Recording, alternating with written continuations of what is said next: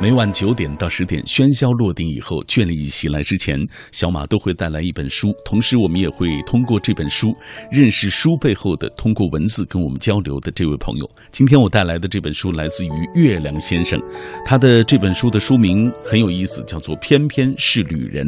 马上我们请出月亮先生，你好。嗯，你好，马哥好，大家好，我是月亮先生。嗯，月亮先生啊，呃，其实月亮先生打破了我过去对于那个旅行家的那个印象，呃，总觉得他们一定是皮肤很粗糙的，然后因为他们餐风露宿嘛，经常行走在路上，然后还有很多人可能身体很粗壮，因为他这需要体力嘛。但是月亮先生很清瘦。呃，是，但是我觉得这个也是跟我就是基本上不间断的旅行是有关系的，就是你要把自己的。身体状态调整到一个非常简单的一个状态，可能你才能适应这样的节奏。嗯，为什么叫月亮先生？这是我们今天微信平台最多的人问的一个问题啊。啊，好吧，这个。应该算是向我的写作启蒙的那位大师的一个致敬。嗯，然后我最喜欢的作家是英国的毛姆。哦啊，那这个名字呢，其实就是来自于他那部我最喜欢的作品《月亮与六便士》。呃，对。然后呢，我喜欢他的原因是他也是我觉得就是英国旅行文学的历史上一个非常非常的非常非常好的一位大师。嗯，啊，这个让人又人又又爱又恨的小老头，其实在那个时候其实。以他自己非常犀利的语言风格，对，然后他是毒舌，对对对，获得了获得了一批人的喜欢，那当然我也很喜欢，嗯，所以我希望能够啊，在他的影响下，能够让自己的文字。更加活跃一点。嗯，月亮先生这个标签上啊，有一个特别让人羡慕的一个标签，就是职业旅人。嗯啊，很多人都觉得这个特别羡慕，能够把旅行当做工作。为什么这么说呢？是因为他是旅行杂志的这样一个呃，这个属于专题总监。是是。呃，什么意思？就是你可以通过旅行，然后把这个旅行的感受写下来，放在杂志里，就完成工作了。呃，其实。大体的流程是这个样子的，但是其实没有这么简单。就是其实中间你还要经过很多的像调查啊、取证啊，包括证实。然后其实到了最后，在你写东西跟你合成版面的时候，它其实是你工作的最后一个部分。嗯，所以在之前你还要经过各种各样的环节，然后让你提出来的这些东西更加有新意，然后更加能够。呃，激发别人的旅行灵感，并且能够让他们今后更好的旅行，就以此为倚重，更好的旅行，这才是这份工作最重要的部分。嗯，呃，你这么说呢，大家就还是觉得挺美好的啊。所以，我们接下来会通过这一整期的节目，会为大家呈现一个职业旅人他的那些所谓我们看到的美好，以及看不到的那些酸甜苦辣。好好 好，品味书香，我们今天带来月亮先生的最新作品，叫做《偏偏是旅人》。以下。我们透过一个短片来了解这本书。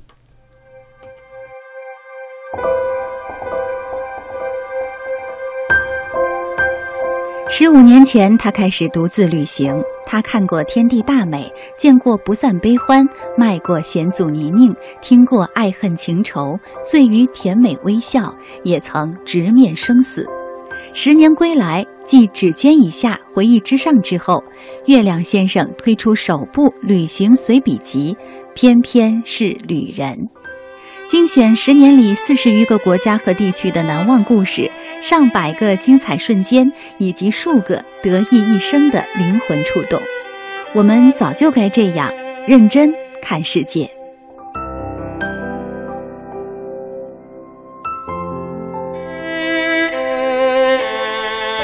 来自月亮先生的首部旅行随笔集叫做《偏偏是旅人》啊，偏偏是旅人。大家觉得这个名字很文艺，但是“偏偏”两个字用在这里，觉得有一点宿命的感觉。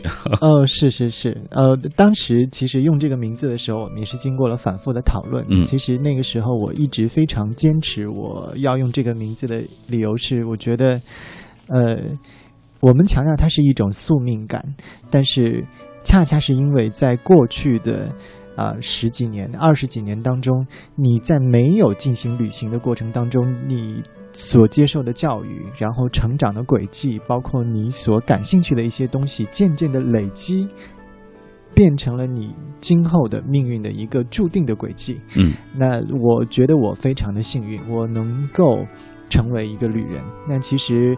呃，最幸运的是，我可以把自己的工作跟自己的爱好结合起来。虽然这个可能要付出比常人想象的更多的代价，但是我觉得。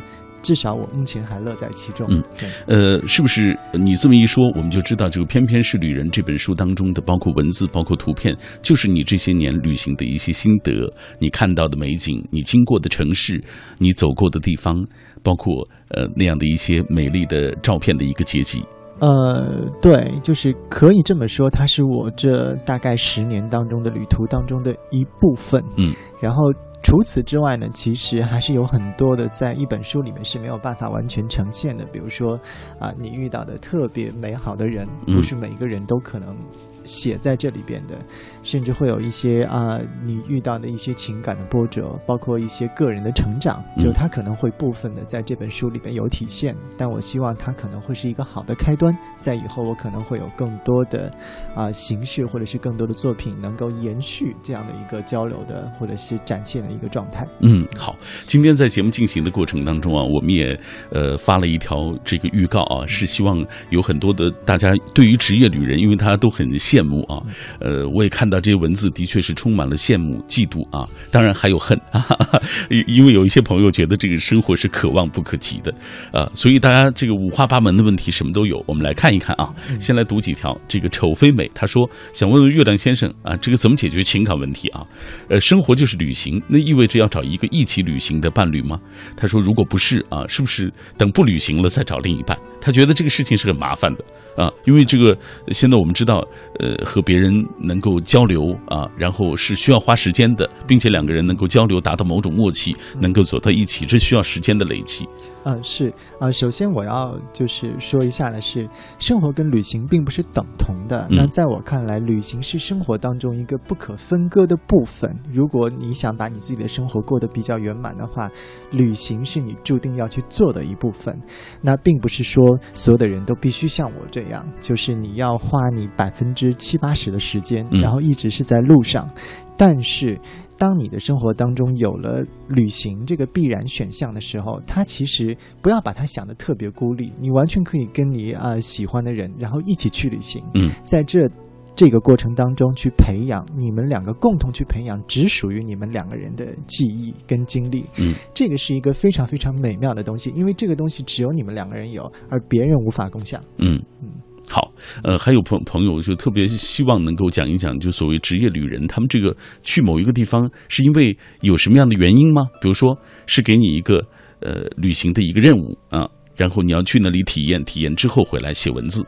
呃，我觉得是这个样子。当然有很多的地方呃是会啊想说你能不能到我们这边来看看有没有一些新的东西。那对于我们来讲，首先我们要做出一个判断，就是这个地方现在是不是时候我们。去一趟，然后去看看它有没有一些新的发展，嗯，它有没有一些新的热点，或者是它真的是有。更新的东西，让我们可以介绍给我们的读者们或者是旅行者们，然后让他们能够很方便的，或者是在一个比较舒适的状态，能够更多的发现这个城市或者这个目的地的美。嗯，这之前的判断和研究工作是非常重要的。嗯，对。十年旅行当中发生的遇见和别离，数十万公里飞行串起的所谓足迹和遭遇，今天晚上我们带来的就是来自于月亮先生的。旅行随笔集，偏偏是旅人。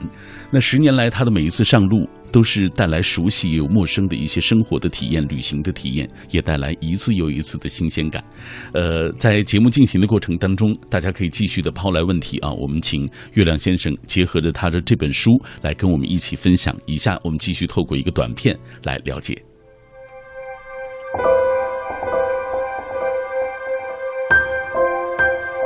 十五年前，他开始独自旅行。他看过天地大美，见过不散悲欢，迈过险阻泥泞，听过爱恨情仇，醉于甜美微笑，也曾直面生死。十年归来，继《指尖以下》《回忆之上》之后，月亮先生推出首部旅行随笔集，偏偏是旅人。精选十年里四十余个国家和地区的难忘故事，上百个精彩瞬间，以及数个得意一生的灵魂触动。我们早就该这样认真看世界。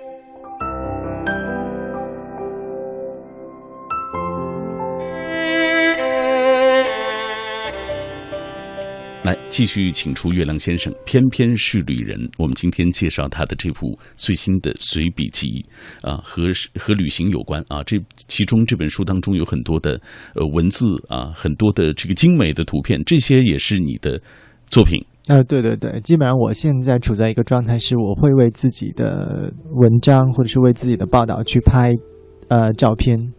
嗯，所以其实这些文字、这些所谓的摄影的照片啊，其实都是你表达的一种方式。对，其实呃，每一种方式都有它自己独特的魅力所在。那每一种方式也有自己的局限性啊。其实不止于呃文字跟图片，包括这个音乐，呃，包括绘画。然后其实。对于我们来说，最重要的是我们找到一个合适的方式，能够把你自己发现的灵感，或者是你想与别人分享的一些灵感跟主意，呃，完美的诠释出来，尽量完美的诠释出来。嗯，这个是我们的，我我的一个想法。嗯，好，偏偏是旅人啊！马上要我们要进入广告时段了，在广告之后回来，我们会继续请出月亮先生来分享他的这本书。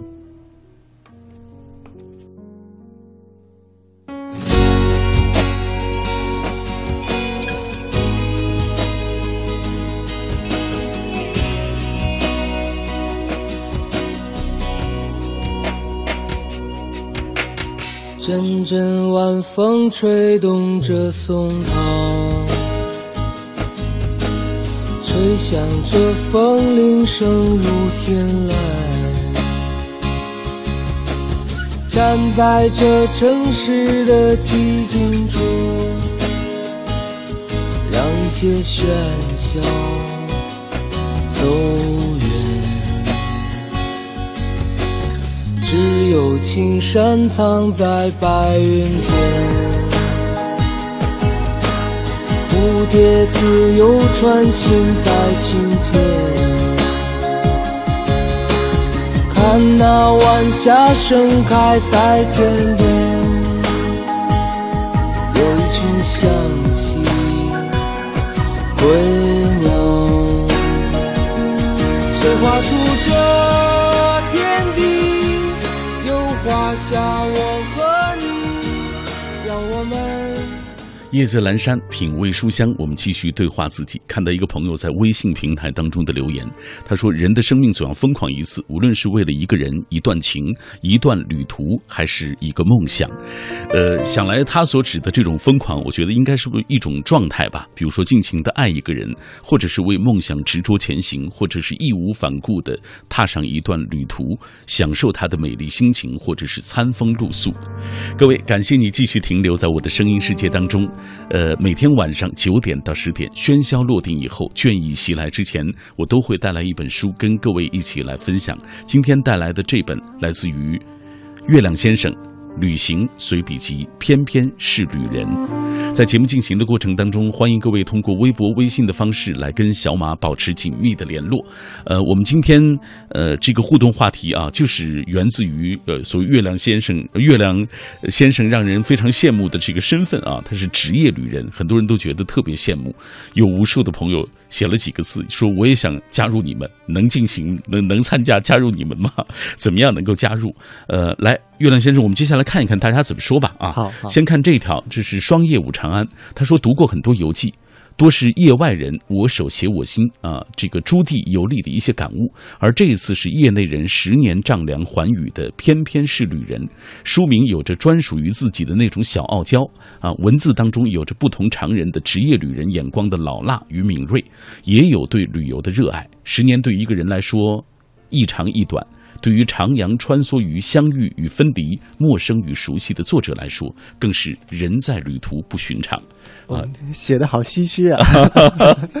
哎，其实除此之外啊，除了这条之外，所有人都是羡慕的。比如欢乐真人说：“我很喜欢旅行，可以加入你们吗？”还有朋友说了，可以给学弟学妹，就是有志于要进入这个领域的学弟学妹来说一说，有什么需要告诫的，或者告诉我们这行到底怎么样啊？嗯嗯。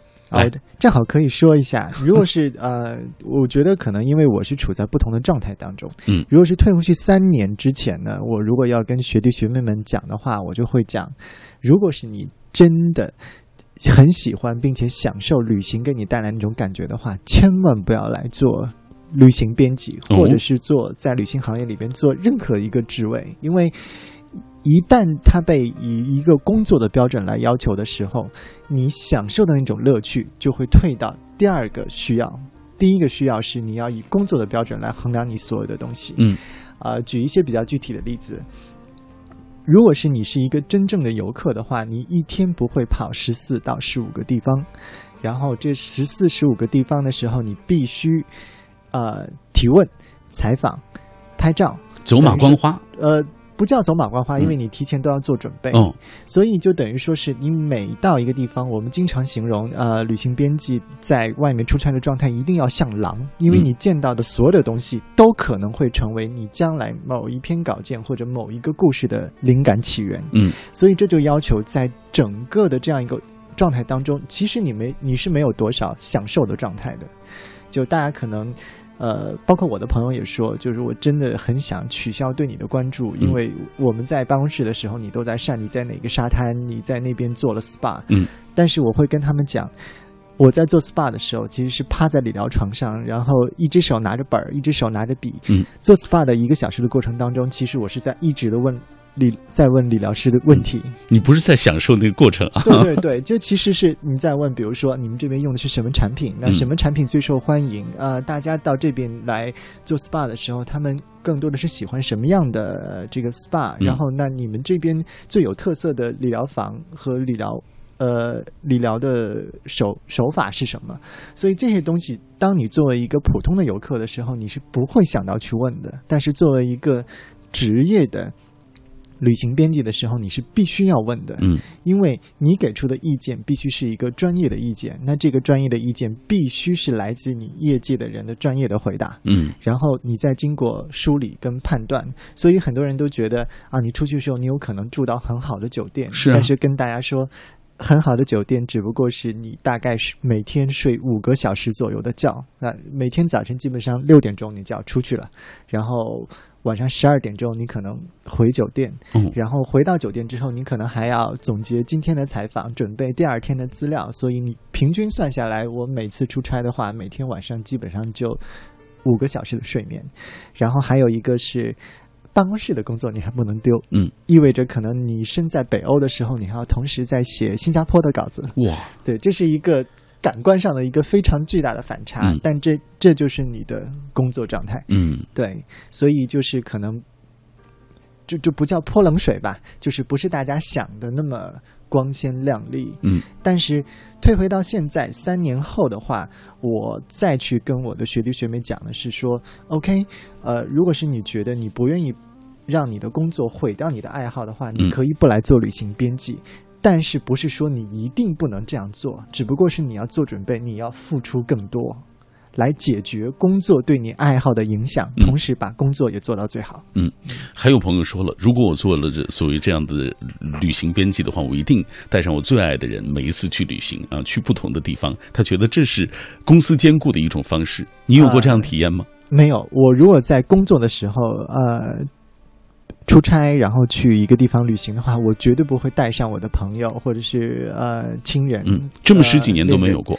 呃，都没有过，因为呃，在出差的过程当中，你自己的日程安排是非常的固定，而且它的弹性非常非常的小。基本上，呃，最忙的时候，基本上你是以半个小时为单位来做切割跟切换的。那，呃，你没有办法去顾及你身边的人的他们的一些感受，他们能不能跟得上你的节奏，或者是怎么样，或者是你根本就没有多余的精力去照顾他，嗯，也没有办法跟他去享受一些。本来应该你们两个人一起在呃旅行途中享受过享受的东西，所以其实这是一个很不好的一个安排。就我宁愿是在自己休假的时候，可能选择跟家人或者是跟朋友一起出去。出去，但我管那个叫度假，我不管那个叫旅行。哦，好吧，听上去蛮辛苦的感觉。来，我们继续看看大家留言。塞北惊鸿说了：“常言道，在家千日好，出门万事难。作为职业旅人的您啊，奔走各地，旅途上的麻烦和惊险，也许真的会不免有遇到吧？啊，呃，我想请您来说一说所遇到的那些旅途之囧啊，以及如何化解所遇到的麻烦和惊险。有没有遇到麻烦，或者是他所说的惊险？这些年，我我觉得。得其实这个东西在我的旅途当中都还蛮经常的，然后有一些甚至都可能不能算是麻烦，就应该算是你你要直面生死的这种状态。哦，呃，我的书里面写的这一段南极的旅程是我第二次去南极了。那我第一次去南极的时候是我的毕业旅行，在二零零七年的时候。嗯，那那个时间呢，我是。啊，正好我的一个朋友是在做南极科考的工作，然后等于说是我就到了他们的科考船上，到了南极大陆。但是在那次那次的过程当中，我们的科考船其实是被啊突然而起的暴风雪，然后给损坏了。嗯，就我们只能在那个地方被困在那个地方，然后。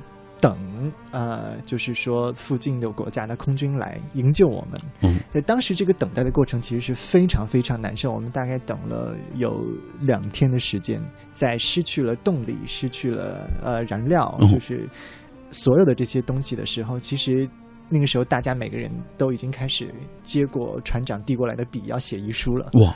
对，就是那个时候已经快到绝望的那种那个时候你真的是不知道，就是 OK，我是不是真的能走出这个困局？当然，在最后，就是我们终于得救的时候，就其实所有的人，即使最坚强、最坚强，已经往返南极很多次的这个汉子，我们都叫他汉子，嗯，就真的也是哭的，就跟个孩子一样的。我觉得。这种经历在我们的旅途当中其实是难免的，但是最重要的一点是你不能因为你可能会遇到这种东西而放弃自己行走的这个想法。嗯，就是。这有点就像你吃饭的时候也会噎着，但是你不能因为我怕噎就不吃饭了。嗯，所以这其实是一个同样的一个道理。这是你工作，这是你生活的一个部分啊。对对对，嗯，好，呃，品味书香，我们今天带来的这本书来自于偏偏是啊月亮先生的《偏偏是旅人》啊。刚才其实他所说的这每一点每一滴的这些内容，在这本书当中都有呈现。那稍后呃，我们回来会打开这本书，给大家讲讲其中的几段故事。来，接下来继续透过短片了解这本书。这是十年旅行当中发生的遇见和别离，这是数十万公里的飞行串起的足迹和遭遇，这是无数个藏在旅途背后的动人瞬间。职业旅人月亮先生坚持去发现新的旅行地，坚持在众所周知的地方发现新的旅行方式。十年来，他的每一次上路都带来熟悉却又陌生的旅行体验，带来一次又一次的新鲜感。旅行的意义更多的是表达一种生活方式，透过这种生活方式改变我们当下活着的状态，越来越靠近新的方向。偏偏是旅人，是月亮先生的十年职业旅人结集。他用最质朴的一颗真心，分享他与众不同的人生。他享受的，走过的每一步。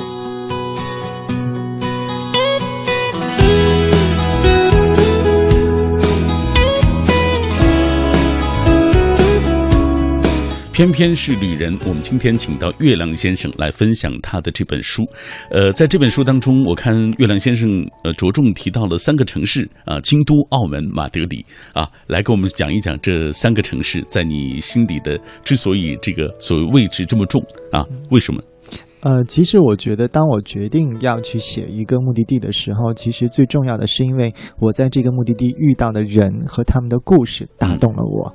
那我之所以把这三个城市的故事，然后有做节选放在自己的封底上呢，就恰恰是因为，在非常恰当的时间，他们都有自己独特的特质来打动了我。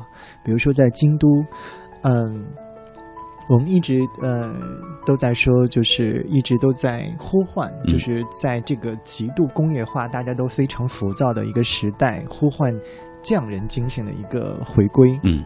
但这个东西，如果是你到了京都的时候，你就会发现他们依然坚持的很好，并且他们的这种坚持非常的执拗。就其实是在日本的国内，也是有其他地方的人觉得京都的人很不合时宜，他们竟然还在继续在做这些东西。没错。但是当所有的人去见到了京都的匠人现在做到的那些东西的时候，而且因为。做的这些东西，而让他们维持了他们独特的、雍容的，然后非常平和的一个生活状态的时候，他们也会赞叹说：“哦，这个东西做的真好。嗯，所以这个就是匠人精神对生活状态的一个反哺吧。嗯，就是。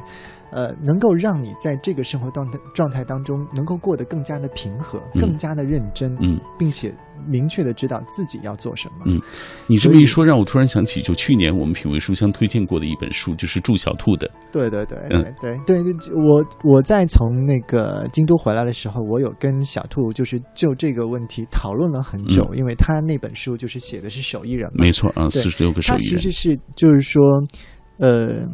这种坚持，其实，在现代社会当中，被很多人看作是不讨巧的，是不讨巧的，并且不合时宜的。但是，他的这种坚持，确实让你看到了生活的另外一种可能。你是不是可以选择跟你现在的生活状态完全不同的一个生活？嗯，只要有一个可能，对你来说，你就会有一个。可能是你的新的方向。嗯，就人生不只是你现在这样的匆忙的状态，对，你可能还会有其他的选择，只是你从来没有尝试过而已。人生不止眼前的苟且，还有诗和远方。好，这是你所写到的京都啊，这一段叫做一切都在慢慢美。呃，你所写到的澳门啊，我觉得这个澳门在你的旅行当中，或者在你的心底有特殊的这种重量。对，就这个话说出来可能会就是可能会得罪一些人吧，但是就在我的心目当中。我一直觉得待在澳门比待在香港要舒服。嗯，呃，虽然香呃虽然澳门的面积比香港要小很多，但它确实是一个让人觉得非常丰俭由人的城市。在这个城市，我热闹，我也能热闹的起来；当我想要安静的时候，我也能安静的下去。呃，尤其是呃最近的几年，当我去澳门的时候，我特别喜欢去它路环的路环这个地区，嗯，它。还依然去维系维系了澳门大概在半个世纪甚至一个世纪之前的那样一种啊村镇的格局，然后就是人们在那边的生活状态，就让人感觉像是看看过了一切的风云，然后我可以淡然的去看所有的变化了。这种状态是让人觉得非常非常羡慕的。嗯，还有。我们刚才提到的马德里啊，味蕾上的弗拉明戈，对，就是你一提到马德里，立刻觉得它是火色，呃，是红色的，是火热的，是激情的那样的地方。对，这个是因为我觉得弗拉明戈给我们的影响特别特别的深，大家觉得那是符合西班牙一贯给大家的这样一种热烈的、奔放的一种。但其实我觉得马德里给我的感觉，那。我那次去主要是看马德里的吃，看马德里人怎么吃。那从吃的这个层面，你就能看到马德里人对于自己生活状态的尊重。就是，呃，当时也确实有人跟我讲，他说。呃，我为什么一定要活得那么快呢？嗯，我为什么一定要让自己那么的匆忙？那匆忙了之后，我得到了什么？我为什么要轻易的去质疑我现在的生活的状态？所以，这个东西虽然可能跟我们现在就是说，大家非常急切的说，我要证明自己啊，我要这个。做出多少多少的成就，可能跟我们现在主流的这种情绪并不是太相符合，但是他完全跟你展现了一个完全不同的生活状态。他们生活的很幸福，他们很很会去平衡自己的工作跟生活之间的情绪，并且他们对于自己的生活的那种尊重，是我们现在还做不到的。嗯。这个反而相比起弗拉明戈，让我觉得马德里在我的心目当中又添加了更多更多的这种让我尊重的分量。嗯，呃，我今天之所以要为大家郑重的推荐来自于月亮先生的这部作品《偏偏是旅人》，最重要的一个原因就是它绝不同于你所看到的一般意义上的所谓那种旅行攻略式的那种东西。呃，我一直都觉得，就是我今天仔细的看了看月亮先生的文字，我是觉得他写的特别的美啊，他是有呃非常专业。的那种训练过的这种文字啊，你看，给大家读一段吧。比如说，拉普兰雪国尽头与冷酷仙境，他在开篇说到几句话，就说：“当我坐着鲁道夫拉着的雪橇穿越雪地森林的时候，我终于相信，原来父母口中的童话是真的，而远远被抛在地球另一端的钢筋水泥丛林，反而隐隐绰绰不那么真实的起，不那么真实起来。”再看这段，卢瓦尔河谷和弗朗索瓦聊聊天。他说：“二零一三年的春天似乎有点悲伤，无论是上海还是巴黎，低温而且阴雨连绵。这样的天气让我在面对一些告别的时候更加艰难。有预谋的，没征兆的，有情有的，没原因的，似乎告别在那个季节是一件极其时髦的事情，都在告别，似乎坚守都是奢侈品。其实像卢瓦尔河谷这样，城堡守着生活，生活守着城堡，有何不好？弗朗索瓦和他的王室，一个时代结束，但他的血脉从未远离，这样不好吗？类似的非常优美的文字，在这本当这本书当中比比皆是啊。这种文字的训练，我觉得和你就是长期的这种写专栏有关系。呃，对，这个要归功于我的老妈。这个这个确实，我有一个处女座老妈。嗯，然后呃，就她也是完美的那种。对对对，她跟我是同一天生日 啊。呃，然后呢，就是她有一次。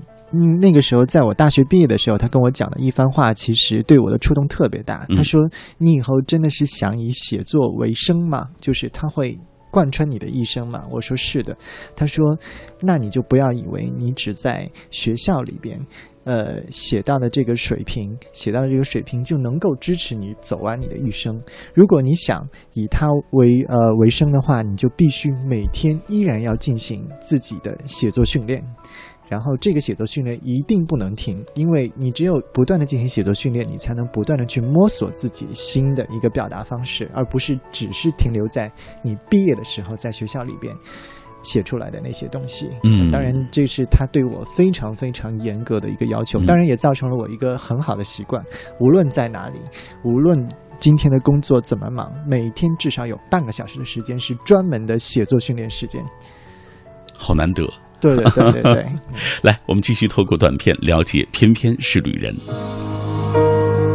让旅行开始往另一个方向漂移。它不再是狂傲的宣泄和俯视，而是一种平等的映照和探寻。通过寻找，让城市说故事，让故事带来灵感，重焕旅行文学复兴的温度，强调文字与旅行的双美之谐。国际旅行大刊专题总监十年。四十多个国家与地区的足迹首次集结，职业旅人与职业作家的完美结合。月亮先生首部旅行随笔集，偏偏是旅人。旅途漫漫，我们总会不期而遇，我们也总会久别重逢。十年的旅程不长不短，那些散落在世界四处的遇见和离散，依然存着温度、希冀、伤感和寄托。我只是把它们记录下来。把你我的一段时光好好安放，这是我与这个世界相处的方式。我们早就该这样认真看世界。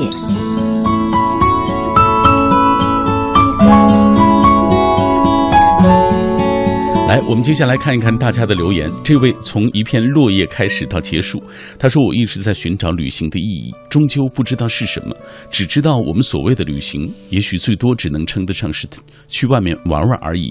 所以前几个前几个礼拜买了这本《偏偏是旅人》，想从中找一找，看看是否能够找得到。看了前几章，感觉特别棒。它不是我所能够想象到的那种旅行的意义，那些地方，那些任务啊，它是。”所谓你个人的那种呃非常发自内心的那种旅行的感悟啊，并且也是非常美丽的一些文字的这样的一个表达，呃，你怎么看大家对你的这个评价？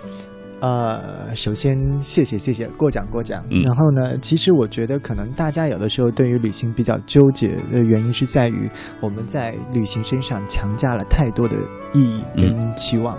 其实旅行。呃，最重要的是一个谋心的过程，谋求的谋，就是其实它是一个映照你个人内心的过程。这个过程呢，不能只靠一段旅行或者是几个旅行来完成的。就很多的人觉得我的旅行要帮我解决什么问题，我的旅行要帮我解决什么问题，但其实，旅行只有在经过足够长的时间了之后，你回头看的时候，哎，我已经慢慢的在改变了，我已经慢慢的变得越来越包容。变得越来越平和，甚至变得越来越有自己独立的判断力。嗯，这个不能说一次旅行，或者是几个时间，甚至你过一个间隔年，它毕竟也只有一年的时间，它的效果都不会那么明显。嗯，所以就是说，大家不要把自己很多生活上的，还有其他自己的问题强加到旅行身上，指望着旅行来帮你解决，这个才是造成我们对于旅行非常纠结，并且混淆，有的时候会混淆概念的一个。状况、原因。好，最后再来读一条吧，因为今天的留言特别多啊，大家很感兴趣。呃，这位记忆长歌他说：“天天下三百六十行，行行都不易。以职业旅人而论，对于外行啊，羡慕与赞美。”礼貌微笑背后，便是难言的无奈。一旦旅行成了职业饭碗，便没了一路观风望月的这种雅兴，满脑子都在构思看点啊，如何行文之类的打转转。呃，不管对旅行地是不是有益啊，都得去。没有目的的信马由缰、心性闲游是可望不可及的。所以说，各中滋味，想必月亮自己是冷暖自知。对对对，但是冷暖自知，并且痴心不改。好，还有人问了，说是这个去过的地方还会再去吗？再去的时候还会有感觉吗？嗯，我觉得是这样的，每一个地方都在自己的都有自己的变化跟生长。嗯，然后呃，人不会永远因为一个理由去一个地方。当你再去的时候，你一定会有其他的理由。所以呃，就像呃，我们在想，像我们这样的人不会。因为一个理由去巴黎，嗯，也不会一生只想去巴黎一次，嗯，所以其实，在于你的成长跟这座城市的成长，会让你产生新的理由，想再去回去看看。OK，呃，今天的时间差不多了，感谢月亮做客我的节目，也感谢听众朋友收听今晚的品味书香，谢谢月亮先生，谢谢马哥，谢谢大家。好，明晚我们再会，再会。